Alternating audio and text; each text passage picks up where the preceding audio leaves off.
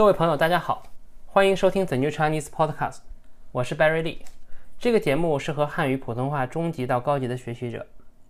今天是二零二一年五月十六日，星期日。今天的天气非常的冷。前两天我还刚说，我们澳大利亚现在是秋天，所以呢，秋高气爽。但是今天的感觉不再是秋高气爽，不再是刚刚进入秋天的那种美好的感觉。今天呢？是秋风萧瑟、寒气逼人的感觉。秋风萧瑟，比喻这个秋天的风啊，这个吹得让人觉得非常的寒冷，非常的寂寞。秋风萧瑟，寒气逼人，就是寒冷寒冷的空气呢，这个让人觉得浑身不舒服，这样一种感觉。这个这两个词呢，也送给大家，我会放在今天的这个生词表里面，大家可以去参考一下。虽然现在。我知道北半球还是春天，但是我们澳大利亚感觉秋天已经快要过完了，快要进入冬天了，所以给我一种秋风萧瑟、寒气逼人的感觉。今天呢，呃，我们还是不是讲天气？今天不主要讲天气。今天我想讲什么呢？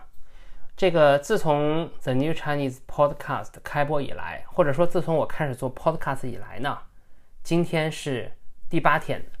我今天要做的是呢，是 Episode Eight 第八集。第八集，换句话说，我前面已经连续七天了，连续七天的时间完成了七个 Episode，整整一个星期，一个星期过去了，完成了七个 Episode，我很高兴，我很高兴，因为七天呢，正好是一个星期，正好是一周，正好是一个礼拜，对我有一种这个里程碑式的感觉吧。里程碑式的感觉，嗯，里程碑 milestone 这样一种感觉。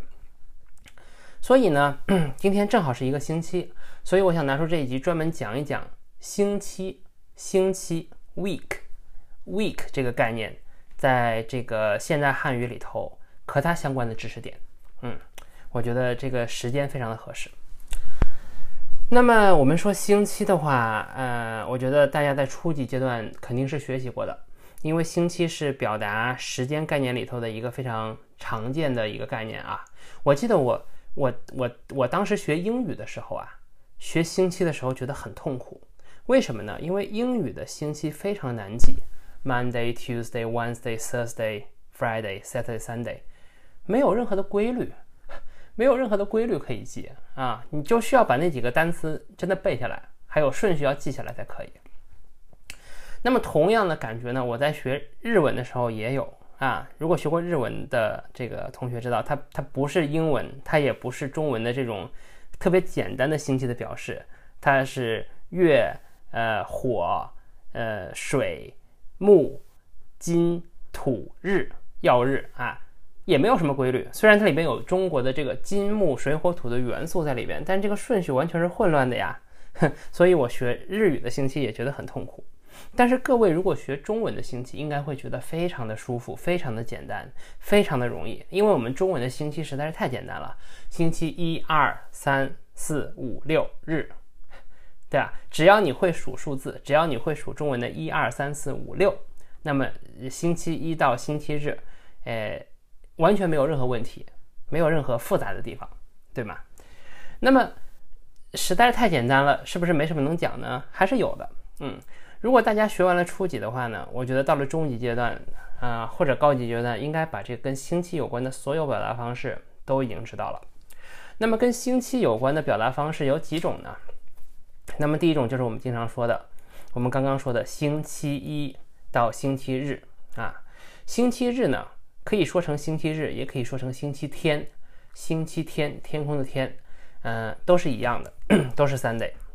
那么除了星期之外呢，我们还可以说周、周、周一、周二、周三、周四、周五、周六、周日或者周天。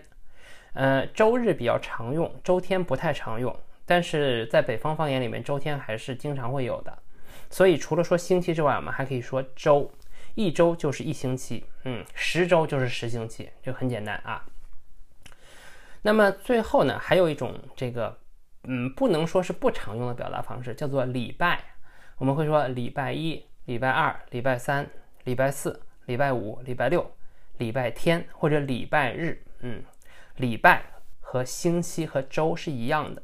但是礼拜呢，在现代汉语，尤其是在这个中国大陆地区的这个普通话里呢，呃，使用的比较少，在方言当中，我觉得更加多一些。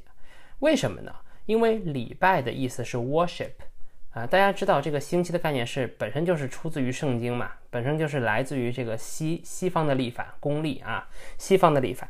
所以呢，这个礼拜一、礼拜二、礼拜。三一直到礼拜天，礼拜天就是去教堂去礼拜上帝，所以这是非常合逻辑的。那么我们中国人一开始学的时候也用礼拜，嗯，但是在现在呢，礼拜用的，嗯，我觉得会用的越来越少，尤其是在正式官方场合，大家一般说星期或者周。可是呢，如果有人跟你说礼拜三，我们礼拜三见面好不好？或者说我们礼拜四吃饭好不好？那么大家知道这个礼拜指的是星期，指的是周啊。我觉得，我觉得这一点的话。嗯，不知道是不是初级的教科书里面可能不会提。那么大家到中级的时候呢，就要知道星期等于周等于礼拜。那么星期和周是一样的，礼拜呢有更多的宗教 religious 宗教色彩 religion religious feeling 在里边。所以呢，在某些场合，尤其是在中国的官方场合，用的会比较少一些。嗯，但是说到这里的话，我们就可以讲一下中国的这个历法。中国呢，传统用的是农历或者叫做阴历。阴历呢，很多人认为呢，它是这个根据这个月亮的周期来制定的一种历法。但是实际上这个看法是不完全的。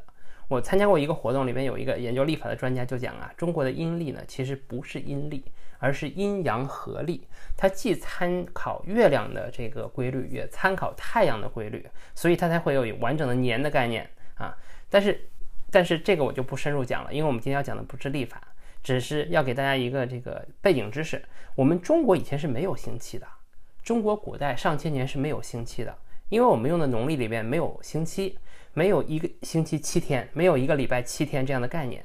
这个一个礼拜七天是来自于圣经当中创世纪，就是在上帝创造世界的时候啊，用了六天时间，然后第七天休息。所以我们人类呢，第七天的时候。我们也不干活了，我们去教堂，哎，崇拜上帝。崇拜完了之后，大家休息啊，这是我们的传统，对吧？这个东西在中国古代是没有的。那么，只有到了近代以后啊，我们才了解说，哦，西方的历法呢，一个星期七天。嗯，我们中国的这个，中国的这个历法呀，一个月呢，这个，嗯，基本上是在三十天左右啊。所以呢，中国古代休息呢是说初一十五，初一就是每个月的第一天，大家可以休息啊。每个月的十五号，哎，大家也可以休息。嗯，初一和十五休息干什么呢？大家会去庙里边烧香拜佛，所以我们有初一十五烧香拜佛这样的习惯。换句话说，呃，也是宗教活动。嗯，但是呢，从这上面大家可以看出来，可以看出来，我们古代中国人啊，每个月只能休息两天，就是初一和十五。还要去，还要去庙里边，还要去 temple 啊，还要去庙里边拜佛，然后休息。那么，如果我们这个在我在我们采用了西方历法之后呢，我们每七天就可以休息一天，就是星期天、星期日这天我们就可以休息。换句话说，我们一个月最少可以休息四天。哎，所以大家一看说，哦，这个西方历法不错，因为按照这个西方历法呢，我每个星期可以休息四天。而不是两天，不是初一十五这两天，而是我可以休息四个 Sunday，四个周日。所以我觉得这个公历在中国还是蛮受欢迎的，尤其受到劳动人民、劳动人民的欢迎。Labor，Labor，他们其实觉得哪个历法只要好用就可以，对吗？然后农历或者是中国旧的阴历还是被保存下来，那么在很多时候还是能够帮助农业生产，指导农业生产啊。但是呢，我们现在已经完全的。这个我不能说完全抛弃了吧，但是新一代的年轻人，你要现在问他说今天是阴历几号，哎，农历几号，他如果不查一下这个百度、Google，他根本就不可能知道，因为我们现在已经不用了。包括我们现在中国人的生日，我父母上一代人他们过生日是过阴历生日、农历生日，他们会按照旧的中国的历法过生日。但是我们新一代人，我现在都想不起来我的阴历生日是哪一天啊？我们都是过公历的生日，也就是这个有星期的这个历法。所以呢，这个公历已经深入人心了。那么在中国呢，如果大家这个用这个主不会不了解中国古代历法，完全没有关系。大家只要知道星期，只要知道跟星期有关的周啊，周一周二周三周四周五周六周日啊，还有礼拜，礼拜一二三四五六日就可以了。那么最后补充一点，不要说周七、星期七、礼拜七，这是错的，没有这样一天，英文当中也没有，中文里边也没有啊，一定是周日、礼拜日、星期日啊，或者周天、礼拜天、星期天，嗯。这还是一个比较简单的话题。今天是礼拜天，我们就轻松一点。那么今天就分享到这里，嗯，感谢各位，感谢各位同学收听，我们下次再见，拜拜。